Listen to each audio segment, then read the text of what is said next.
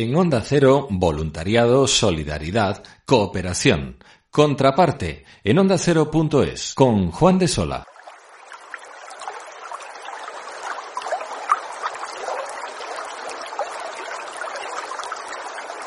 La relevancia del agua es incalculable. Resulta complejo imaginar que al abrir un grifo o una llave de paso no fluya el líquido vital.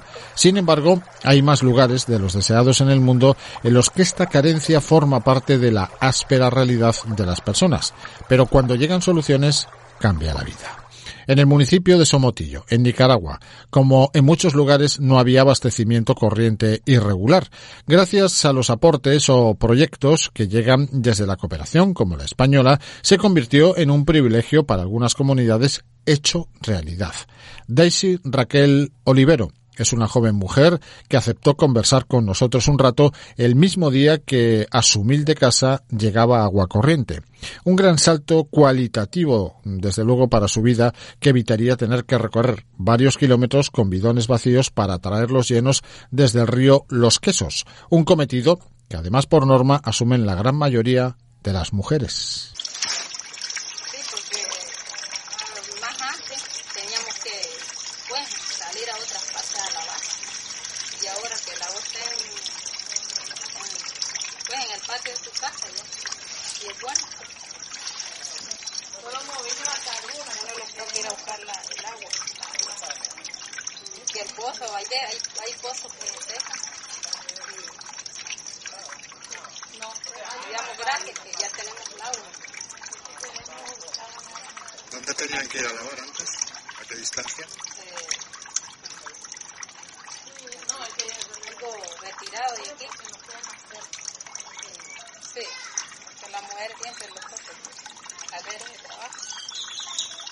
proyecto denominado o bautizado Paragua permite acceder a un recurso básico como el agua a diversas comunidades del norte de Nicaragua gracias a la cooperación internacional de la organización no gubernamental Amigos de la Tierra. María López, promotora de salud en Chinandega, también en Nicaragua, al encontrarse con nosotros no duda en reconocer que el nivel de enfermedades asociadas a la calidad y al acceso del agua había descendido tras verse garantizado un suministro regular y controlado en la zona agua igual a salud. Bueno, se ha visto bastante cambio este, por lo que es lo mismo de lo, de lo del agua, este, las limpiezas comunitarias, las abatizaciones y todo eso le viene ayudando a lo que es la salud. Claro que cambia porque antes se, se miraba mucho casos de diarrea, de vómito, de, bueno, hasta la polio en tiempos atrás y ahora poco ya se ve esos casos, ya casi no se ven por las vacunaciones que hay, jornadas de vacunaciones. Y todo eso le, los ha ayudado bastante, porque ya ahora no se ven casos de diarreas, eh, malarias y, y parásitos también, se daban problemas en la piel, bastante, ahora casi había la varicela, que le decían la rubiola, la nosotros le decimos virguela pero parece que es la misma. que ahora ya es menos y no se ve mucho.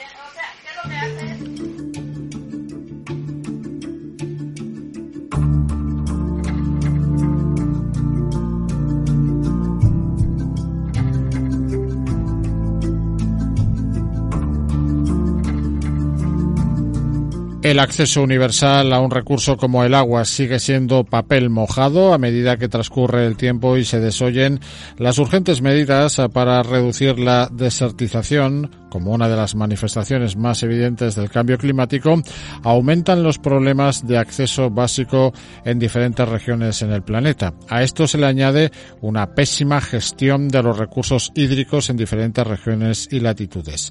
De este modo se continúa incumpliendo el objetivo de Desarrollo Sostenible, el ODS número 6, garantizar la disponibilidad de agua y su gestión sostenible y el saneamiento para todos. Las metas de este objetivo se refieren tanto a los aspectos del ciclo del agua como los sistemas de saneamiento.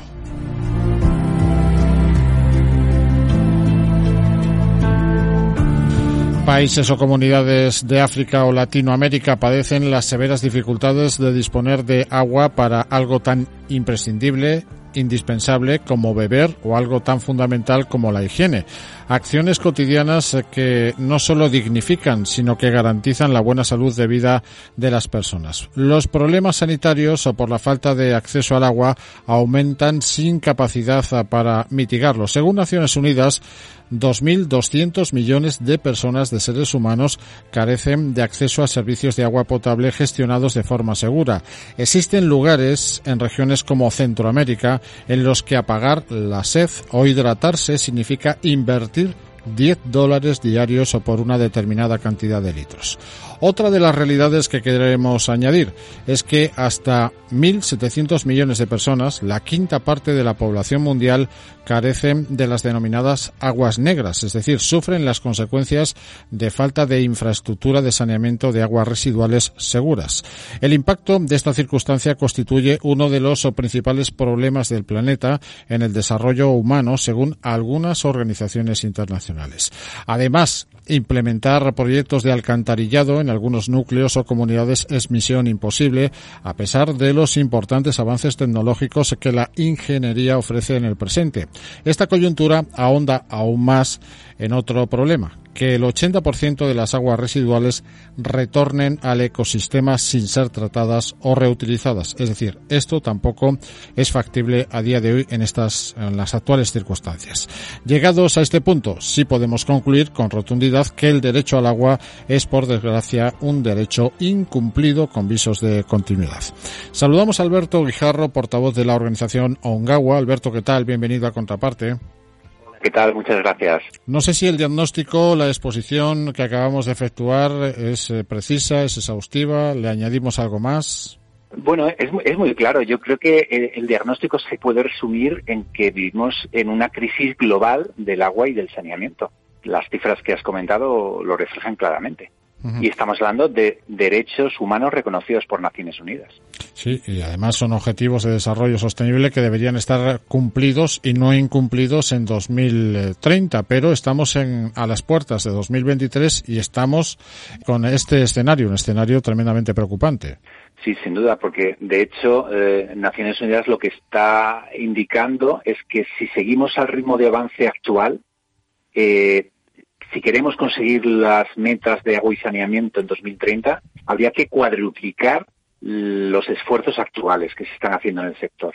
Multiplicar por cuatro los esfuerzos para avanzar y conseguir estas metas en 2030. ¿Y es una sensación personal o es algo que está extendido? ¿El problema del agua es como algo invisible? Eh, sin agua y saneamiento, eh, yo creo que en un país como el nuestro, eh, a ver, nosotros abrimos el grifo y sale agua. Entonces, nos parece algo tan evidente, algo tan sencillo y tan, y tan asumido que, que, nos cuesta pensar que, que, que, es un problema relevante. Pero es verdad que incluso en España, poco a poco vamos viendo que, tenemos problemas, que hay problemas que nos afectan y que comprometen eh, nuestra una gestión sostenible de, del agua en bueno pues eh, en un medio plazo. Entonces es un problema, es un problema claro y, y, que tenemos que abordar. Sí, sin duda que en España, en la península, había regiones, o hay regiones de momento, parece ser, con cierta riqueza hídrica que han estado y están en cuestión, ¿no? Sí, sí, y, y, y lo que estamos viendo es que, bueno, pues que hay una, en parte hay una competencia por los usos del agua eh, y bueno, y tenemos que ser conscientes que, que el agua es un recurso limitado y, y, bueno, y tenemos que hacer un uso racional y sostenible del mismo, ¿no? Y una gestión sostenible de, de, del agua. Y bueno, y, pero priorizando primero, en primer lugar, eh, el, los usos para, para consumo humano, que es un derecho humano reconocido por Naciones Unidas y, también ser conscientes de que bueno vivimos en, en un bueno en un país y pasa igual en otros lugares del mundo en el que bueno eh, los usos agrícolas industriales pues bueno, tienen que estar adaptados a, al país donde vivimos en el que bueno pues no en todos los lugares pues puede haber regadío, por ejemplo. Bueno, pues tenemos que, ser conscientes de eso y, bueno, y seguir avanzando en una gestión que sea sostenible. ¿Por qué no hay una hoja de ruta con respecto a la gestión inteligente, responsable y sostenible del agua? ¿Qué está pasando exactamente con él? Porque se habla del cambio climático como algo muy etéreo, pero es que mm. en la bolsa de problemas del cambio climático está este que es acuciante además. sin duda. Es que la, la conexión de la crisis climática con la crisis hídrica es brutal. Es decir, una de las principales eh, eh, impactos, digamos, del cambio climático es precisamente en la disponibilidad de los recursos hídricos. Por tanto, eh, ambas agendas tienen que estar totalmente, totalmente de la mano.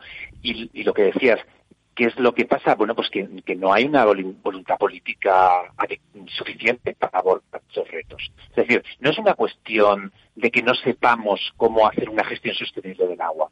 No es una cuestión de que no sepamos cómo asegurar el derecho humano de todas las personas al agua y al saneamiento. Eh, es una cuestión de tomar las medidas adecuadas y de duplicar y cuadruplicar en general los esfuerzos actuales que tenemos para cumplir las metas de agua y saneamiento. ¿Existe en estos momentos algún país, alguna zona, algún punto, en alguna latitud donde se esté actuando de manera ejemplar que tengáis constancia desde Ongagua? Bueno, a ver, desde Ongagua eh, nosotros trabajamos en, países y en regiones especialmente vulnerables, en donde lamentablemente no existen las condiciones ni normativas, ni institucionales, ni de recursos eh, suficientes y adecuadas para, para, digamos, para tener una gestión sostenible de, los recursos hídricos y del saneamiento. y, precisamente nosotros trabajamos en el ámbito rural, que son si, si, si el agua y sobre todo el saneamiento eh, es uno de, las, de los grandes problemas que, en general no están suficientemente visibilizados, eh, precisamente en el ámbito rural aún menos. El ámbito rural no preocupa en general a, a los políticos, por ejemplo, y no están en las agendas políticas y por tanto, pues bueno, eh, ocho de cada diez personas que carecen incluso de acceso básico al agua están en el ámbito rural a nivel global. Por tanto, bueno, es, una situación de crisis totalmente incivilizada. Sí, porque además hay que diferenciar aquí eh, una cuestión en cuanto a la gestión del agua. Una cuestión es el abastecimiento, es decir, lo que utilizamos para beber, y otra cuestión bien diferente es el tratamiento de las aguas residuales, eh, que son las que utilizamos para que nuestra vida tenga una cierta calidad y sea saludable, ¿no? Sí, y además que está totalmente conectado, porque eh, en general, la problemática del acceso al agua no es tanto de no poder tener acceso a una cantidad suficiente. Es decir, es verdad que hay, muchas dificultades en las zonas donde, por ejemplo, trabajamos en Ongawa, en África y en América Latina. Pero, pero muchas veces es más una cuestión de calidad, de falta de calidad. Y generalmente, en, muchas ocasiones, eh, se produce cuando no hay una, una gestión del saneamiento adecuada, una un adecuado eh, sistema de alcantarillado, por ejemplo, una, un adecuado, eh, bueno, pues eso, eh, depuración de las aguas que, que no hagan que el agua que consumimos esté contaminada. Y eso está pasando en lugares del mundo. Sí, porque hablamos de que el 80% de las aguas residuales retornan al ecosistema sin ser tratadas o reutilizadas. Este porcentaje sigue sin variar, es inalterable de momento, ¿no?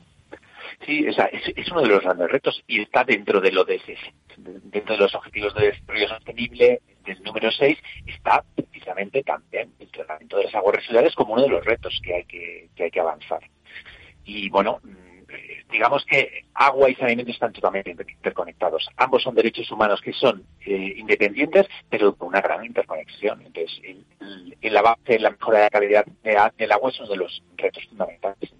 Mencionabas que Ongawa tiene proyectos en diferentes eh, latitudes del continente africano, también del eje latinoamericano. Una cuestión que uno que ha explorado territorio y ha estado en terreno se ha encontrado de manera recurrente y casi con, eh, de manera frecuente, ¿no? Es, habitual el hecho de no solo el acceso, la dificultad del acceso al agua, sino la dificultad del acceso al agua potabilizada, ¿no? Que este segundo punto casi es igual de importante que el primero, porque el agua no deja también de ser un vector de transmisión de enfermedades.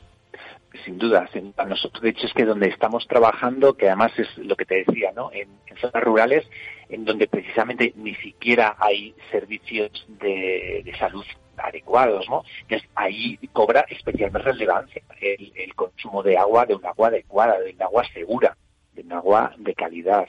Y, y bueno, y en las zonas donde trabajamos, pues cuesta mucho, cuesta mucho y es un trabajo, mm, digamos que años, porque entre otras cosas, eh, lo primero que tenemos que hacer es, eh, fortalecer eh, la gobernanza del agua en las zonas donde trabajamos, que haya unas, unas instituciones públicas que tengan capacidades para gestionar los servicios. Y unas entidades, asociaciones de la sociedad civil que sean capaces representar y de hacer, eh, hacer visible la voz de las necesidades de las personas eh, más vulnerables, que están eh, totalmente invisibilizadas frente a políticas de, de. Mencionabas una palabra clave, la gobernanza del agua, es decir, que el pueblo tenga soberanía sobre la gestión de su propio recurso, el agua, ¿no? En este caso eh, también entronca con un problema que creo que hablamos ya aquí en contraparte en, en ocasiones anteriores como el riesgo, la amenaza, casi la máxima preocupación de que este recurso básico en estos momentos también forme parte del, del casino del casino económico en el que se ha convertido eh, el orden mundial con el capitalismo y las bolsas, ¿no? Sí, sin duda. O sea, está claro que la gobernanza del agua eh, tiene que ser uno de los, una de las políticas eh, clave de cualquier gobierno a, nivel a nivel internacional.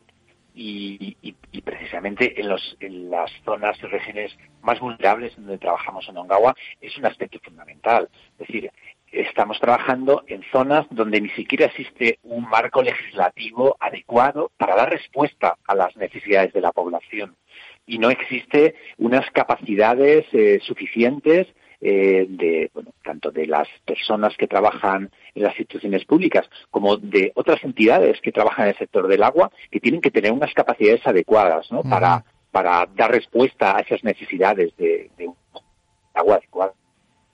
El hecho de que el agua a día de hoy esté cotizando también en diferentes eh, parques bursátiles ha incidido un poco en la falta de acceso o en esa distancia entre el acceso y el no acceso.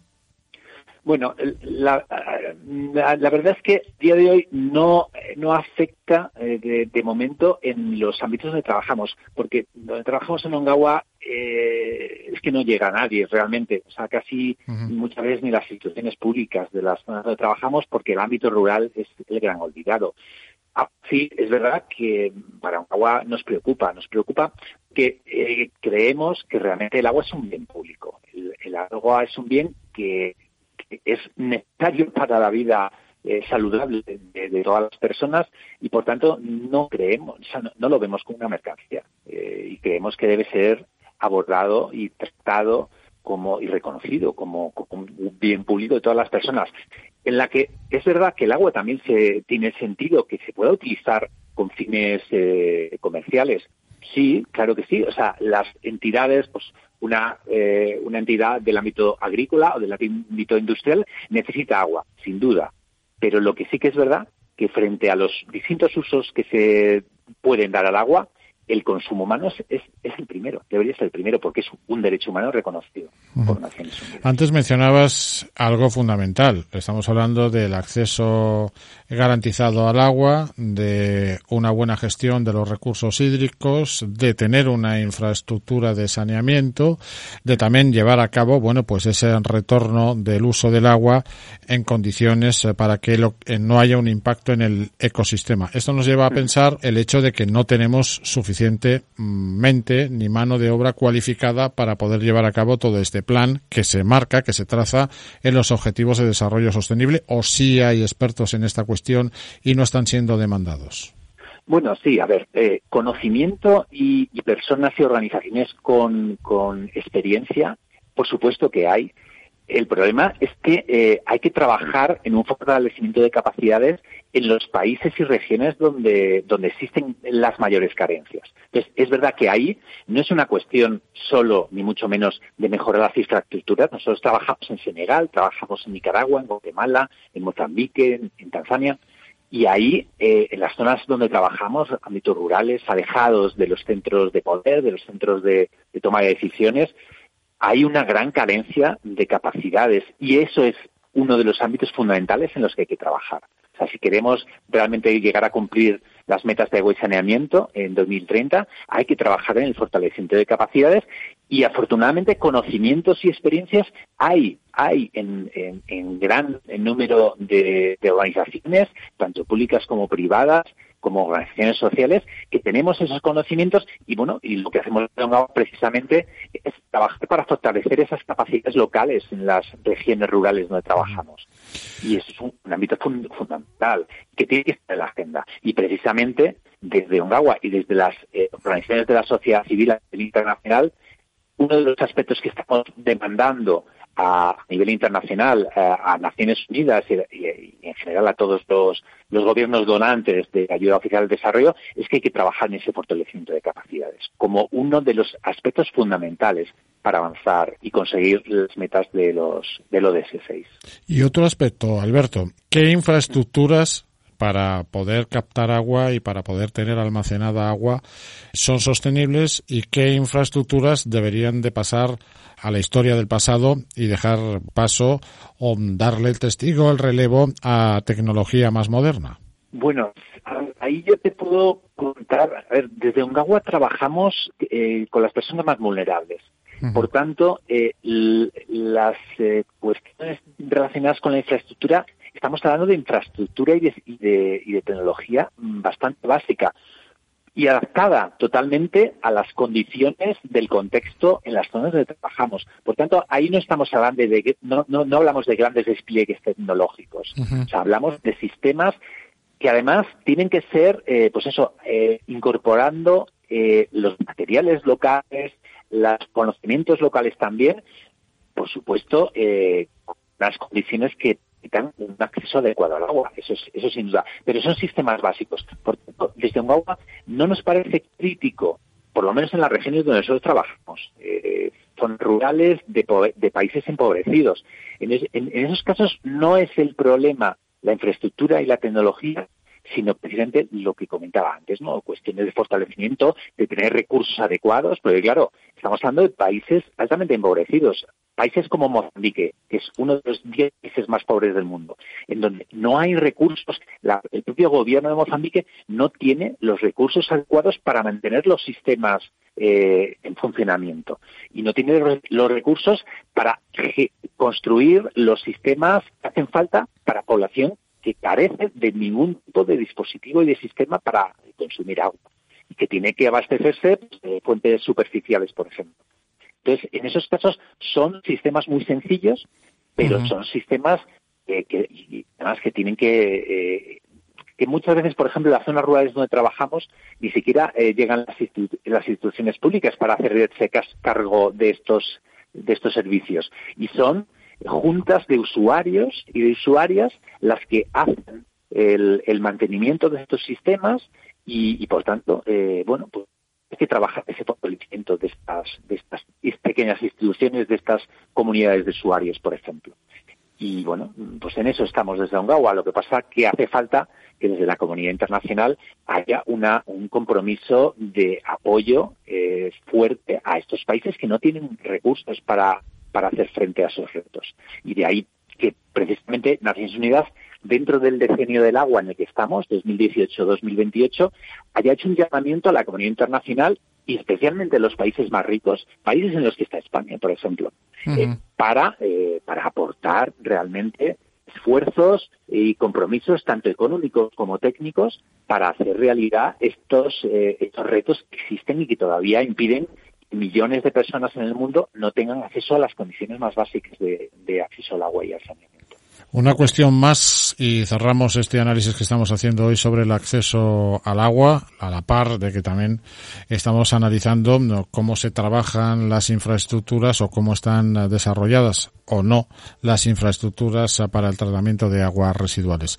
Las leyes de agua que proliferan en diferentes países como por ejemplo en Centroamérica se me ocurre, hablabas antes de, Nicaragua, creo que allí tienen una ley de aguas, si no el país vecino del Salvador está impulsando otra ley de aguas, que finalmente, antes, al inicio de la conversación mencionabas algo fundamental, y es que el agua tiene que ser un derecho humano y tiene que ser, bueno, pues un recurso público. Muchas de esas leyes juegan con el maquillaje público, pero acaba finalmente la gestión en manos privadas.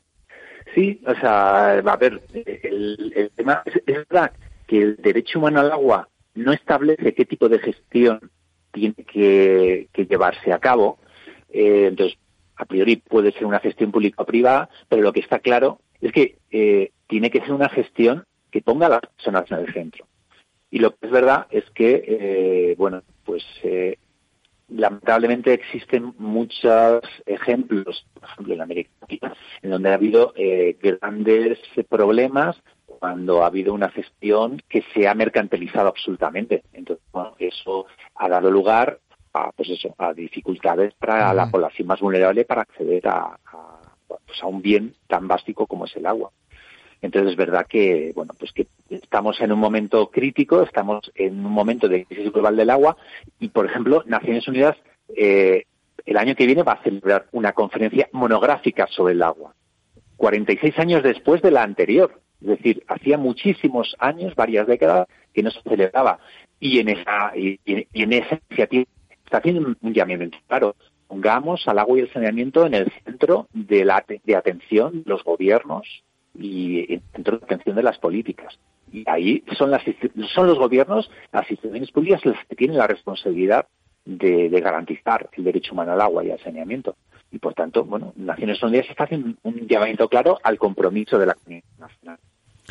Pues el tiempo pasa y los retos eh, siguen eh, sin cumplirse, sobre todo este objetivo número 6, objetivo de desarrollo sostenible de acceso universal al agua, agua segura, agua garantizada y también retorno de agua al ecosistema tratada, que es otro de los aspectos fundamentales y que entronca precisamente con esa manida palabra de lucha contra el cambio climático. Alberto Guijarro, portavoz de Ongawa, gracias por acompañarnos y por asomarte a esta ventana de contraparte. Muy bien, muchas gracias. Un placer.